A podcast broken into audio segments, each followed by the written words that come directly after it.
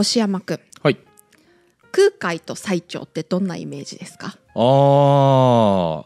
まあお坊さんですよね、うん。えーっと2人とも中国に渡って持ち帰ってきた人ですか？うんうん、そうですそうです、んんん。ですよね。すごいいつもより解像度が高い。あのね、うん。仏教校だったんですよ、そうですね。そこ押してってますもんね、うん。あれですよね、うん。比叡山を開いたのが最最澄澄で、うん。えーっと高野山を開いたのが空空海海ですですねうんうん。すごいそこまで分かってくれてることが珍しすぎてなんか嬉しい、ね仏教の授業結構好きでちゃんと聞いてたんですよね。すごい。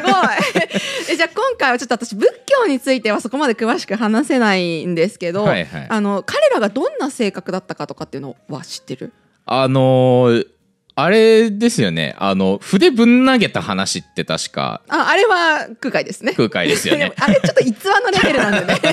でもね逸話になってもおかしくないくらい結構空海激しいっす、ああそうなんだ。えー。はい。まあ、そのイメージが一番強いから性格的な意すよね味で言うと。で、まあ、逆に言うと最澄って、うん。あの書道の方側文字の方側のイメージってあんまりなくないですか？ないですね全然。ないですよね、うん。ただ一応字ちゃんと残っているので、あーはいまあ、はい。そのあたりのねもう彼らの性格と、まあ、もちろんちょっと生い立ちにも触れますけれども、うんうん。性格と文字にどれだけそういうのが現れているのかっていうものを、まあ、作品と見比べながら、はいはい。そう見ていけたらなと思います。はい。あのよくお坊さん登場しますけどやっぱお坊さんと書道ってセットみたいなところはあるんですかね？そうですね。あ、まあ、特に日本でいやまあでも、うん、中国でもかな、うん。あのお坊さんっていうのが今私たちが捉えているような宗教的な意味合いでのお坊さんっていう地位というよりは、うん。もっと学者的なイメージだったんですよね、かなり学問によっている。まあ確かに。うん。宗教を学問としていた歴史も全然あるでしょうしね、そうですね、うん。特に中国なんかはそうだったんじゃないか。特に、まあ、これからやる中国の、えっと、密教とか、うん。そのあたりっていうのはかなり学問に近いと思いますし、あともうそれこそ全然知らないけどブッダとかっていうのも、まあ、生き方の一つの学問っていうのだったと思うんですよね。なるほど。儒教とかもさ、うん。それは宗教とはではないけど、うん。もう学問っていう形だったじゃない、うんうんうん。うんうん。だからそれに近い形で東洋の最新学問が仏教っていう時代もあったはずなんだよね。そうだから、まあ、僧侶になるっていうことは国の中での一番こう学問を極めている人っていうイメージだったと思ってください、当時なるほど。は。うんまあ、それも含めて、はい。まあ、ゆるーく宗教のことには触れつつ、やっていきます。はい。はい。まあ、最初に申し上げましたが私はその別に日本史を今から言おうと思ってるわけじゃないので あのそこに関してはおそらくちょっと間違えると思います。特に宗教に関してかなり調べてきたわけではないので。ただあの、まあ、それなりに調べはしてるので。でプラス、えー、と2人の対比を見ていきましょう、はい。もう全然違うんですよ。最澄は基本的にはもうとにかく真面目でひたむきないい子。うんうん空海はもうカリスマ性だけでなんとか上がっていった人。っおおなるほど。ていうイメージです、はいはいはでまず最澄さんを見てみましょう、はい。もうとにかく愚直で真面目な秀才派だだと思ってください、うん。あのね権力をそもそも持ちすぎてしまっていた奈良仏教っていうのがあったんですよ、うんうんでまあなんと陸州なんていうふうに言われるんですけど、まあ、それから距離を置くためにうん当時の天皇の桓武天皇桓武天皇は聞いたこと,、聞いたことい。まあおあるかな？名前ははい。うんうん、桓武天皇は、まあ、平城京から平安京に移しましょうってなったのも、もうそれまでの権力持ちすぎてしまった仏教と、まあ、政治っていうのを切り離そうとしたっていう側面もあるんですね。ああ、じゃあそれで京都に移したっていうところなんですねそうそうですそうです。はいはい。でまあ人里を離れたあの比叡山にですねその頃最澄っていうのがはい。こもってこ修行に入っていたんですよ。うんうんそうするとあこの人はその権力持ってしまって、まあ、好きにやってるその今までの奈良仏教とはちょっと違うなとうんうん思ってでそれでまあその最澄を買ってうん唐に短期留学生として最澄を送ったんですよ。はいはいはい。でも短期留学生なのは別に試しにっていう意味ではなくて、うんちゃんと本場で学んでは来てほしいんだけども、うんあの早く即戦力になってほしいからああなるほど。短期留学だったっていうはいはいはい形もあそういう意味もあります。うん。で日東語ってあの唐に入った後っていうのは早速もうそれまでも天台宗っていうのをまあ開いてというか学んではいはいはい。いたのでもちろん中国でも本場の天台のうん。お山に行って修行を積んで、まあ、奥義を受けて帰国してくるんですよ。まあ順当なエリート街道を、行ってたんですね。うん。はい、で一方空海っていうのはですね、はいまあ先ほども申し上げた通りコミュ力とセンスだけで登ってったっていう 天才肌なんです。はい。であのまあエリートコースがあったんですよ、まあ、その学学校みたいなところに行ってたんですけど、はい。でそこでのねなんか不条理みたいなのをこう感じてうん。そのままなんか出家しちゃうというか仏門に入ってしまうんですね。ねでしかも出家して本当に層になってるんだったら別なんですけど単純にただ山こもってただけ そうなんだ。なんですよね。そうだから学校にも不条理を感じてたしじゃあその時にあった奈良仏教を学ぶかって言ったらそそんなもんはもう腐敗してるの、うん。してるなっていう感覚だから。本当にこもってただけ？まあ多分経典とかを読んでたのかもしれないんですけどこうやって悟りを開くっていうタイプのなんか山岳仏教っていうちゃんとした修行を積まんとそりゃいかんやろみたいなのを自分で思って、まあ、エリートコースから外れて山にこもるんですよ。はあなるほど。そうちょっとしお釈迦様もそんなだった気がするんですよね。うん。なんか皇族とか王子様だったんだっけ？ああなんかそうなんじゃなかったっけ？ああーじゃあその話聞き覚えある。ね、でまあなんか不条理を感じて、うん。そう仏門に入るみたいな感じだった気がするんだけど。ですよね。お釈迦様はだからあのー脇から生まれたんでしたっけ？それいつまレベルじゃない？大丈夫？おいや脇から生まれてますよ。本当に？本当に？そんなギリシャ戦馬みたいな生まれ方してる？あなんかそうそうだった気がするんだよな確か。あれ？なんか馬小屋とかじゃないっけ？それはキリストか。馬小屋？馬小屋とかで馬なんか生まれてなかったっけ？ちょっと馬小屋の覚えがない そっか。それはキリスト馬小屋で生まれたのの馬宿の王子じゃない？あそうそれはそうなんだけど。だからそう馬宿の王子の, あの聖徳太子とうん。キリストかブッダか忘れたけど、あ一緒じゃんって思っああそっか。思ったことあったんだけど。なるほど。あ違うかな。どうなんだろう。まあちょっと記憶にございません。まあ今回は空海と最長なんでね。はい。はい。で空海も唐に渡ったっていう記憶あるじゃないですか、はいこれなんでだと思います？だってこの人ただ山にこもってたただけの人なんか出家っていうか家出感ありますけどね。そうそうそうそうそうそうそうなの。うん。これね最長があの入ると。留学できるっていうのを聞いて、まあ、なんか親戚筋とかなんかその辺に頼んで、うん。なんとなくちょろんって入れてもらった。え？だけ？なん。親戚の子ね？そう。本当そんな感じへでー。だからだって別にそうにもなってない人だから 行ける理由がないんですよ本当は。いけたの？でも入れてもらった。んえー、ですよね。え出家中に聞きつけたの？その話は。まあそれは噂が流れてきたんじゃない？だもう最長のが行くみたいなのをさ、へー。そうそうそう。でまあとにかく無事唐に着きましたと、うん。まあ唐に着いた時もなんかちょっと外れの方に着いちゃったらしいんだけど、まあ、その辺の話は置いときましょう、はいはい、うん。でまあ在唐中のね行動力がなんかすでに噂になっていて、ほう。まあ、やっぱこの人行動力だけはあんのよ。んなん。かセンスと。はいはい。でうなんかね噂になっていたとも言われてるし、うん。噂を流したとも言われてる。こういうやつが来たぞみたいなのを。はいはいはいはいはい、うん。まあ俺のことやねんけどって、うんうん、そうそう。って思いながら流して、でなんかこう真言む密教っていう、まあ、お寺のねもう一番偉い慶華っていうお嬢さんがいるんだけども、うん。その人の耳にまで入ってるわけよ。うんうんうん。で多分もういつか来るだろうって慶華は思ってて。なるほど。そう。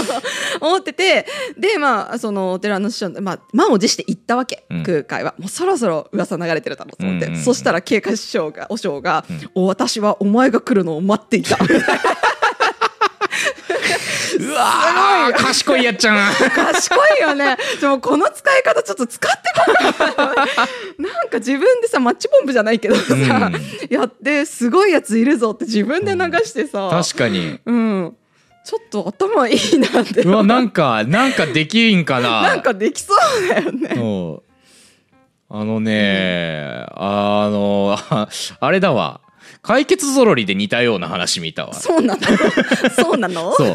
解決ぞろりにね、あの鶴と亀がラーメン対決する回があるんですけど、うんうんうん。そう。あのあれゾロリが、うん。えっとね500円玉2つしか持ってないと。うんうん。あの鶴と亀あの両方とも店舗構えてるんですけど、うんうん。あの両方500円で、うん。ゾロリにはイシシとノシシっていう2人の部下がいるんですよ、うんうんうん2杯しか食べらんないんですよ、うんうんそう。であの何したかっていうと、うん。石師と野獅子にそれぞれの店に行かせて、うん。この近くにうん。ラーメン大王が来てるぞっていう 噂を吹き込むんですよ、うんうん。でゾロリラーメン大王に扮して、うん。両方の店に食べに行くことによって店主に「ラーメン大王お代は結構です」って言わせるっていう すごい回があった。やっぱ自分でいいものを吹聴するっていうのはそう大事なんでしょうね。大事なのかもしれない。流していきましょう。最近書道系のいいラジオができたらしいんだよね。あーやってこう。やってこう まあそんなわけで噂で、まあ、待たれてたので、はいもう師匠さんはですねもう数ヶ月でもう密教の全てを伝授するんですよね。うんうんでその後もうスルッとなくなります。うんそう。もうめちゃくちゃ主人公っぽい感じの動きをするんですけど。そう。でしかもですよ、うん。まあ、全てを伝授したからいいのかもしれないんですけど、うん空海っていうのは短期留学生ではありません。そもそもうん。お坊さんになってない人だからちゃんと勉強してこいって言われている、はい。そう。だから20年の任期を言われていたのに。おーおーおー。2年間でブッチして帰ってきました、えー、えー、ダメでしょ。えやばい。卒業しちゃダメだよ。卒業しちゃダメ。でももう真言密教のもう一番偉い人から卒業もう早く祖国に帰って広めろって言われてるから。いやーマジで。帰ってきちゃうんだよね。20年のところを2年で。そう。すご。っすごいよね。すごいな。でしかもこの当時なんてさ別に飛行機の便とかが入ってるわけじゃないから、うん。船なんてきいつでも来てるわけじゃないのよ。ですよね、うん、それこそ国渡るってなるとね。そう。だってもうほとんどのだって空海と最澄が乗った船以外みんなさあの、遭難して亡くなっちゃってる。ああそうなのそうそう。そうそうなんにそうなんて言っちゃった。しまったしまったダジャレ安易に言わないペアだからね私たち。そうそうそうなんですよ。そうなんですね。そうそうなんですそうななんだけど、まあ、あのこの時でたまたま帰ろうと思ったタイミングであのなん天天皇が変わったかなんかで、うん。あの死者みたいなのが来てたんだよね日本からの船が、だからそれに乗っかって帰ってったあ運が良かったって。とにかく運がいいの空タイ海はミングがあったんだ。そう。えそんな偶然来てた船で帰ったの？そう。あそうなんだ。そうなの。へえ。だからさもう空海行く時だって中国渡りたいなと思ったら「え最澄行くの？ついてく」って言う。ので 帰りたいなと思ったら「え何船来てんの？帰る?」みたいすな感じで。すごい。港まで行ったらお日本の船おるやんってこと？帰るぞ。すげえ。ってなってるんですよね。なかなか運がいい。はい、で一方最澄の帰国後の話を見てい。きましょう。うん。はい。帰国後はですね、まあ、もちろん任されたことを全うします。彼は真面目ですからね、はい。うん、あの早速ですね天台密教っていうところの、まあ、経典を持ち帰って、まあ、うん。朝廷からですね天台宗っていうのが改めて公認されるようになります、今まではななんと陸将ねなんと陸宗っていうところだけだったんだけど、はい。天台宗っていうのがちゃんと認められるようにはい。なります。ただですねこう寵愛を受けていた桓武天皇が亡くなってしまうんですよ。はい。はい、で奈良仏教っていうのが権力を握りすぎてたからそこから完全に独立するために、うん。その後の後の天皇になった嵯峨天皇っていう人に、はい。あの会談の設立をお願いしたんですね。はい。その会談っていうのは何かっていうと,、うん、とこの僧侶は正式な僧侶ですって認めるための儀式うーんそれをする場所うんそうだと思ってください。はいそれがあのもともとその都にしかなかったんだけれども、はい天台宗の要は比叡山にそれをする儀式の場っていうのをくださいっていうふうにお願いをしていたんです。うんうんそうすると、まあ、要はなんだろう南都陸宗の方側まで奈良仏教の方側まで降りて下山しなくっても、うんうんうん。そこでちゃんと儀式を行うことがではいはいきるはい。はいんですよね。で下山して港の方あ都の方に行っちゃうとそこに行って帰ってこなくなっちゃう弟子とかもいたりするしそう逆にそのそこで儀式をするから南都陸宗の人たちから勧誘されちゃうというかあの戻させてもらえない場合とかもあったりする、うんうんうんうん。そうすると天台密教の人たちがいなくなっちゃってうん困るわけじゃないですか。はいはいはい。うん。だから、まあ、そこの場自分たちの山でもちゃんとあのお墨付きを与えられるような場が欲しかったんですよ。うん。うん、なんですけどやっぱその奈良仏教の人たちから激しく抵抗にあってしまってはい。もう生きてる間にはですね実現できなかったんですよね。ああそうなんだ。へえ。うん。まあ、でこの人が帰った時っていうのは天台宗ももちろん広めようとしてたんですけど、はい。日本で密教っていうのがちょっとニーズがうん高まっちゃってて、うんうんでまあ、もちろんね中国にいた時にもそれは学んではいたんだけどでも1年間だけだから、まうん。あ、そんなにはだったんですよね。うんそう。でだから空海そんな中帰ってくるんですよ。うん。はい。そう。だからちょっとあの密教のこと教えてよって言うんですよね、最長は。だけど、まあ、最初の頃はさやっぱ先輩だから最長の方が先輩だから、うんあいいですよって言って経典貸したりとかしてたんだけど、うんうん。そのうちねなんか空海がねあの 切れるんですよ。切れちゃった。き切れるんですよ。ななんで切れるかっていうと、ううんなんか本読んだだけで密教のことなんて分かんないんだから本気でやれみたいな感じで言うってあーすごい。あのまともな怒り方してんな。えまちゃんと怒ってる。まともなんだけどさもう最長としてはみんなから求められているから学びたいけど、やっぱり天台宗の自分の修行のこともあるし、うん。お寺も経営しなきゃいけないし、うん。真面目にやっているとさこっちのことを真面目にやってるとさ密教っていう考え方はもう経典くらいでしか学べないわけなのよ、うんだから、まあ、せめて教えてよ。せめて貸してよっていう感じで、本とかねなるほど。言うんだけどそそんなそんなことで身につけるわけないだろうみたいな感じで怒っちゃうんだよね空海、まあだからもうどっちも正しいんだけど。うん。でだから最長それでもやっぱり真面目で、あの弟子のね大半っていうもう最愛の弟子を送るの、空海のもとに。空海のところ。私は忙しいからその片手間に経経経経典見るしかないんだけど、うん。大半にまあしっかり学んできてっていう感じで送るんだよね、はいそしたらねその弟子の大半帰ってこなくなっちゃうの。あら。空海に魅了されて。あら 帰ってこなくなっちゃう。ー帰ってこなかったか。そうなのよね。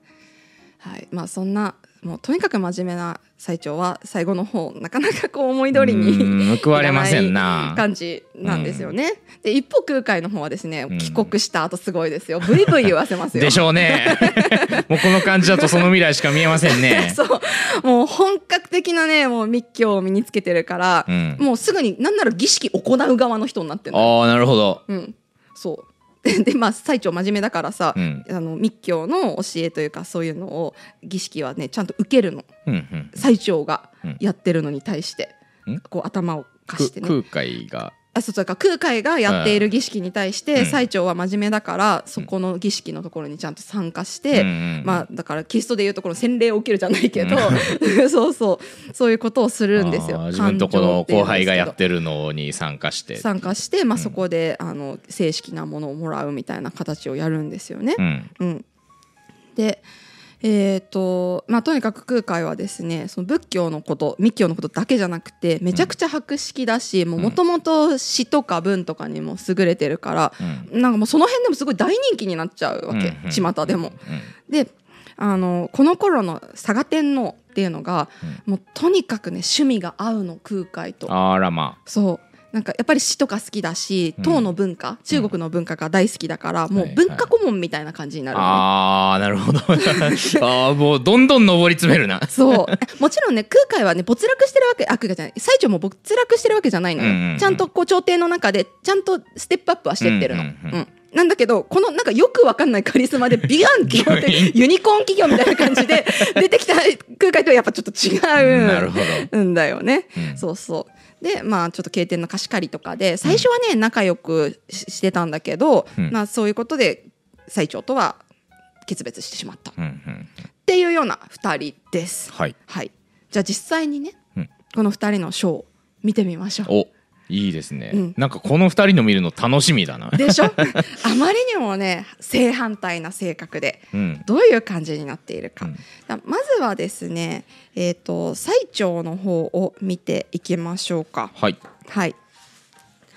最長の、えー、嗅覚状というこれもお手紙ですね。これ空海に向けて書いたお手紙なんですよ。うんうん、結構さっぱりとしてるでしょ？で字綺麗ですよね。そうですね、うん。あのめっちゃ読みやすい。そうそうそう、うん。静筆な感じで線とかもシンプルだし、うんうん。字の形もシンプルだしあの、まあ、この頃もちろんみんな大大義士とかを習ってたりしたんだけども、大義士の作品とかと似てるよ？似てる、うん、だからすっごい真面目に勉強して真面目に書いたんだなっていうさぱりとした線なんだよね。大岸の他の作品の方がいいかな。ランテージョは見せたっけ？あランテージョランテランテージョ好きだよね。ランテージョ 発音めっちゃ好き。ラ発音って。ラランテーすげえなんかフランス語っぽいんだよな。そうそう。ランテージョとかももちろんこうしシンプルなんだけど洗練された文字みたいなのとかもそうだし習字商業所とかもねあの近いと思う。形とかでもかなり似てるのとかあるんじゃないかな。うん。うんこっちの方がもしかしたら書きぶりはさらに似てるかもしれない。ランテージョもうちょっとなんていうのかな。技巧的というか飾りが多い感じですけどね。美商業所の字の雰囲気と結構似てますよね。この横角の雰囲気だったりとかこのちょっと縦長にさっぱりとした雰囲気とかもそうですし、うんうん。あとは線の肉付きの仕方とかも見てもらえるといいんじゃないかな。最初の方結構爽やかに描いてるじゃない、うんうん。でまあ墨が強く入ってるところっていうのも結構少ないよねあんまり強弱はない感じの中でちょっとだけもっちりした線が入ってくる、うん。これも割と正直商業所の方側も、うん、とさっぱりとした線の中にちょっとだけこう遠目で見るとあの、まあ、じゃあ心っていう字とかこの辺に肉付きの多い墨の多いところっていうのが入ってくるってないうようなおとなしくて綺麗な作品を書いてます、作品というかまあお手紙なんだけどね、はい。じゃあ一方空海なんですけど気になるな空海はね、まあ、あの平安時代の中でも三筆っていうふうに言われてて、うん。とまあ、三三大家みたいなもんだよね、うん。と空海とさっきの嵯峨天皇ともう一人橘の早成っていう人がいるんですけど、うん。その3人がもう平安の初期の三筆っていうふうに言われてます。くそう最長入ってないんだ入よね。ってないんだ。そう。で空海の字はこれになります。おー。風信状が、まあ、結構有名かな。これもお手紙なんだけど。なんかちゃんと整えてはいるけど力強いっていう感じがそうそうなんですよね。ありますねやっぱりあの大岸も学んでいるんだけどプラスやっぱ眼神経うん。もうそろそろ覚えたかな、うん。何回もちょっと強めな強 強めな解消を書いて解消だけじゃないけどね。強めな字を書いていたりするので眼神経っぽさもうん。あるし、まあ、この頃っていうのはあの、まあ、唐には渡ってはいるんだけども国風文化になるかならないか なるかみたいなうん。時なので、あのーちょっと日本風なもっちりとした線っていうのも入ってきます。もうね蝶の字好きですね。でしょ？これかっこいいんだよね。かっこいいですね。そうすごいかっこいい。これ全体像で見てもらってもかっこいいんだけどさ、うんうん。もうこの「風神雲書」って書いてあるところがあるんだけどね、もうこの4文字を臨書しようと思ったりするだけでも結構苦労するうん。ぐらい、なんていうのかな形もかっこいいし墨の入り方もかっこいいし、あーこれ運ってことはこれ雲って字ですか？えっとそうです。3番目は雲。思い切ってますねだいぶ。そうなんですよね。もうこの風の字がねなんで一発目でこんな形書けるんだろうっていうくらいこのへえ上の方でのくびれと下への広がりの角度が絶妙なんですよね。でさっきあの指摘してくれたこの「蝶」っていう字長大の蝶ですね。うんうんまあ、もちろん分厚いから、うん、目立つっていうのもあるんだけども、うん普通こんなにギュッとは内側に入れないですよね。うんうんうんでこんだけこう頭が大きく描いているのにすごいバランスが保たれて、そういたり。でその下の大の字、うんうん。なんかなシュッとしてるというか。そうかっこいいですよね。このシュッとし方も、まあ本当家上げたらキリがないんだけど、うん。例えば漢字って右肩上がりに書くじゃないですか、はいはい。一発目を右下げにしてるんですよね。この横線を。はいはいはいで、はい。横に下げた分、うん。上げる力っていうのが必ず必要になってきて、うん。そうすると2個目のこの横線の長いところ、これが通常よりもちょっと角度を強めなきゃいけなくはい。なってくるんですよね。うん。でどんどん角度を上げていくと、と、その分なんていうのかな上に上昇していく力っていうのが強くなっていくじゃないですか。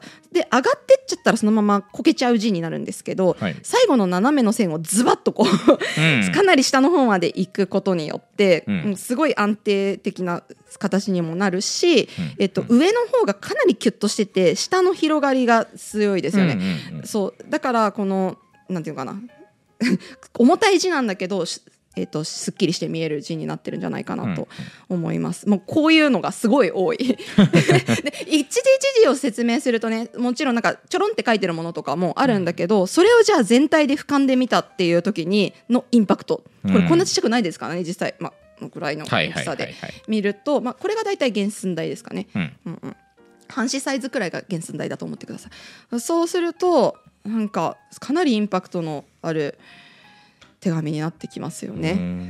それと比べるとこう、まあ、別に作品として書いてないからいいんですけどね。嗅覚上はまたちょっと違う趣になりますよね。まあ、確かに。最長の方側は、うん、特に、まあ、やっぱ自我を出そうとしている感じっていうよりは、うん、綺麗な字をそのまま書きましたっていう感じもある。ですね、うんうん、丁寧ですね丁寧ですよね。だからもう真面目さがもうそのまま出てるような字で、うん、うん、でももちろんねすごいかっこいいなっていうところとかもあるんですよね。この「い」っていう字とかこれ癒すっていう字ですかね、はいはいはい、とかもかっこよくないですか？この頭の長さとこの下のキュッとしてるところとかも。デザイン性ありますねかっこいいですよね、うん、だからももちろん一つ一つ見てくと、もう私には到底真似できないような 字なんですけどまあ確かにこう三筆って言わ数えられ突出して数えられるかっていうとそうではなくて、うん、うん、まあ、やっぱりなんかなんていうのかな。特に変えようとはしてない人っていう感じなのかな、うん、うん、真面目な性格が出ているなと思います。うん、はい。あこれねちなみに最長にああ空海に宛てた手紙と最長に宛てた手紙なんです。あなるほど、うん、お互いに。お互いに、うんうん、で風信上の本はですねあのまだ仲良かった頃。あ、うん、なるほどまだ仲良かった頃だから、まあ、なんか綺麗なお手紙ありがとうって言ってあと本とか送ってくれてありがとうでなんか比叡山とか行きたいんだけどちょっと今時間なくってっていう感じのうんうん、あの平和なお手紙。この頃はね。この頃はね。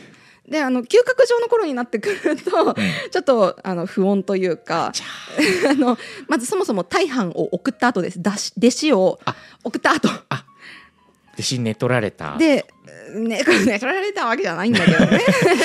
送ったんだけどね。そう嗅覚上の方は大半に向けた手紙です。大半に向けたお手紙で、うん、まああのまあでも空海は読むだろうなっていうことは分かっている、うん、お手紙なんだけど、うん、まああのちょっと空海からの書簡の中でこういうことがこことここがちょっと分かんなかったから、あの教えてくれる？みたいな、うん。こ一応なんていうかな概要を教えてほしいなっていうこととか、あと最近手に入れた本があったから、うん、あの空海にもシェアしたいから、うん、あの都合聞いといてみたいな、うん、けなげななるほどな。なんかあすれ違いだな。そうなんだよね。そう。まあその辺のけなげな感じも出てる字でした、いいやつだったんでしょうね。絶対いい人だったんだよ。だってそのさ密教を習いたいっていうのだって、うん、別に天台宗でだってこう世の中の人を救えるって思ってるから天台宗に。うん。を勉強しているわけで、うん、だけど世の中の人がそれを求めてるから自分もちゃんと勉強して、うん、とにかく救いたいっていう気持ちが大きい人なの、そうすごいよね。なるほどね、うん、そう。であちなみにですね空海のまぶだちの佐賀天皇、はいはい、佐賀天皇もめちゃくちゃ字がうまいんですよ。ほう。あそう。あれさっきん？さっき名前が上がってた天皇は佐賀天皇佐賀天皇。そうかそうか、うん、あの空海があのなんていうの？文化顧問にしてもらった人、うん、今一瞬 電源が切れてしまう。そのフリーズだった電源で動いてたんですね。そうそうそうなんです。接続し直したんで、はい、そうそう。なんですけどあのそれがですね、うん、あのまあ有名作がありまして、はい、えー工場会長というものがあります。これ本当にかっこいいんですけど、あのー、空海さあ空海じゃない最澄さ、うん、あの開きたい要は階段を作りたいんだけども作れないまんま終わっちゃったじゃない、うんはいはい、うん、その後弟子がさ頑張るの、うん、弟子頑張って、でしかももう多分朝廷とかでは決まってたのかな？その辺はちょっと分かんないんだけど、亡くなってから1週間後に出来上がるの。お1週間なんだ。マジか。うわー1週間か。そう1週間後。そうそうなんですよ。ええーそれ見れずに行ったの悔しいなそうなんか。なんだよね。でも弟子がもうとにかく頑張って工場っていう人がね、うん。頑張って頑張って奔走して、うん。でその結果ですね出来上がったっていうのがあったからその佐賀天皇がねうん。うんとまあ、ただその階段を作ったっていうだけだったら終わりなんだけどそれで、うん。工場がこれのためにめちゃくちゃ頑張りましたよっていうのを残した文がそれが代表作の工場会長なの。佐賀天皇の。うんうんうんこれがねほんとかっこよくって、うん。うん、なんかこれ次回に回そうと思ってたんだけど今話しちゃっていいか 話しちゃっていいかな。単純にかっこよさだけを見たいんだよね。うん。であのまあ、全体像こういう形。はい。やっぱねもう冒頭のここの方かっこよすぎる。だけどいや私これ実物見たのね。ああそうなんだ。そう。どこにあるんですかこれは？ええあ収められてるのはそれこそ比叡山なんじゃないか？あごめん。ああ保管場所はちょっと分かんないや、はいはい。前東京国立博物館に行った時に、うんうん。あの最頂点とかそういうのではなく、うん。なんかね仏教の仏像とかがこう飾られてるような感じの展覧会だったのかな。はいはいはい。でその時に、まあ、結構密教のものが多くって、うんうんうん。まあ、如来像とかもたくさんあったんだけどその中にさしれっと工場会長があって。しれっと。びっくりして。いやだって書道の展覧会でうん。工場会長出しますって言ったらもう行列で見れないはずなの。うんはいはいはい。でもなんかパーッと見てたら「えええここああオタクオタクで撮る？工場会長おる!」と思って。おる。ずっとそこにいてさ。もうそうしかも一緒に行った人が、うん。あの天台宗のお寺の人だったの。うん。そう。だからさなんか「ええこれって工場が?」みたいな2人してなんか ち違うところで興奮してて。オタクとオタクが集まって。る そうそう。私は工場会長あるってなって「え何？工場があのあの時もらったやつがここに出てるの?」みたいな。2人とも違うところで興奮してて。そう。っていう字なんだけど本当にかっこいい。ここで切るなこの北条わかるかな？この一文字目のこれね「切る」っていう字穴冠に「切る」っていう字の「説」っていう字の、あのうん。ー旧字体なんだけど、うんうん。この形まずそもそもかっこよくないですか？まあ確かうに冠こここう開いてなんか反ってる感じで開いてそうで真ん中ギュッと狭くてさうん。あのなんていうかな横線の書き方からの角の折れ方っていうのが妙にかっこよくて。最後の横線めっちゃ細い。そうそう。で、うん。細くてめっちゃ反り上がってるんでしょ、うん。でギュインって内側に太い字でさ、うん。入ってきて。でこれがさなんか激しかったら別なんだけどすっごい全体的にさ上品にまとまってない、うんまあこっから先もなんか同じような説明になっちゃう。なんだけどこの一文字を取ってもこの工場会長のかっこよさっていうのを語れるっていうほど。うん。でまあ全体像で見てもやっぱりねこうだってさこんなのさ工場がこういうふうに頑張りましたと。でまあここからなんていうのかな、うん、と比叡山は正式なお寺になりますみたいな、まあ、そういう感じのことが書いてあるとしてだよ。うん。まあ言うたら政治文書じゃない？はいはいはい。にしてはかっこよすぎませんか？かっこいいっすね。さっきまでのさお手紙だったからちょっとはかっこつけようとしてるかもしれないけど、うんうんこれ政治文書だよこれ。へー すごいな。うん、かっこいいでしょうっていうことで、この3と3が並んでんのすごい目立つし好きですねそうですよね、あまあ、しかも3結構あるっていう。あ本当だ。いっぱいあった。そう三三でそれぞれの書き方も違うしこういうので、うん。まあ、上下の関係とかでも変わってきますよね。うん。1個目っていうかこここの3ね下の方の3なんていうのは、結構太い字があった後に4文字くらいはさっぱりした書き方をしようって言ってうん。綺麗にしたりとか、逆に大粒でしたしようと思った時は上の方のこの3みたいになったりするわけなんだよね。メリハリめっちゃあるんですうん、ね、だからこれは変化があるのがいいっていうよりは全体の流れがいいわけであってだからうん。この ABCD のこの3をじゃあ入れ替えたらどうなるかって言ったらまあかっこ悪くなるんだよね。はいはいはいはい、はいうん。そう、まあ、こんな構成美のある政治文書を見せられるとね、うんうん、ちょっと興奮してしまいますけれども。はい。はい。まあ、とにかくこれこの文章自体がもう最長がもう願ってやまなかった階段を作った時。うん。でそれでそれを弟子の工場が成し遂げたっていうものなので、うん。この作品のもう経緯自体も激アツなんですよ。おー。なんか感動的な話ですね。でしょ、うん、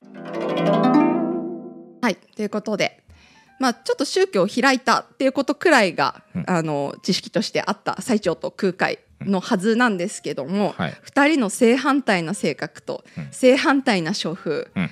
あと願ってやまなくて ようやくできたっていうその佐賀天皇の書いた工場会長などをうん。比べて見てきましたが、はい。